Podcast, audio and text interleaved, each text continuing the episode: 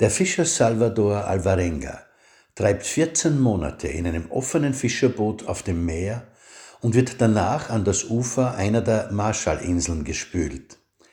Er sagt, der Gedanke an seine Familie habe ihm die Kraft gegeben, diese unvorstellbar lange Zeit zu überleben. Das Ehepaar Bailey treibt 118 Tage in einer kleinen Rettungsinsel im Pazifik nachdem ihr Segelboot von einem Wal gerammt wurde und innerhalb weniger Minuten unterging.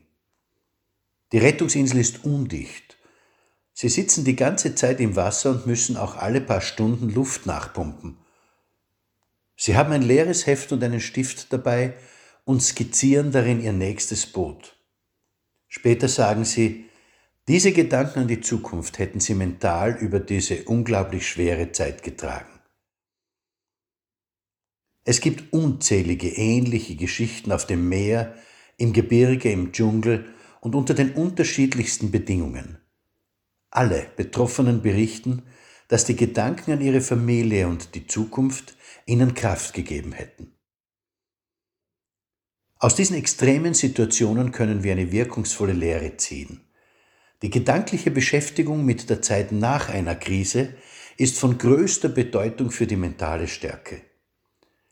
Viktor Frankl, der weltberühmte Psychiater, sagte in seiner Logotherapie, wer ein Warum hat, erträgt jedes Wie. Sie sind viel stärker, als Sie glauben.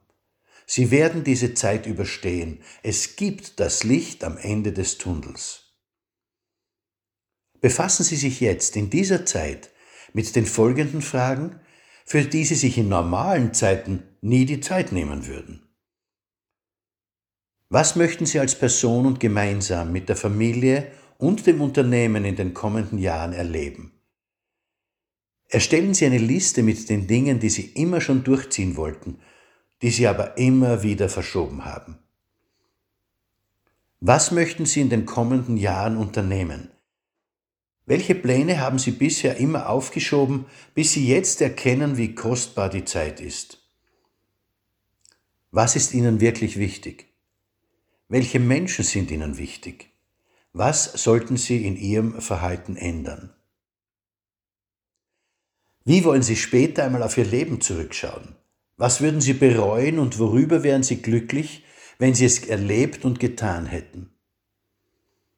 Diese Fragen sollten Sie sich allein stellen, aber auch im Kreis der Menschen um Sie herum.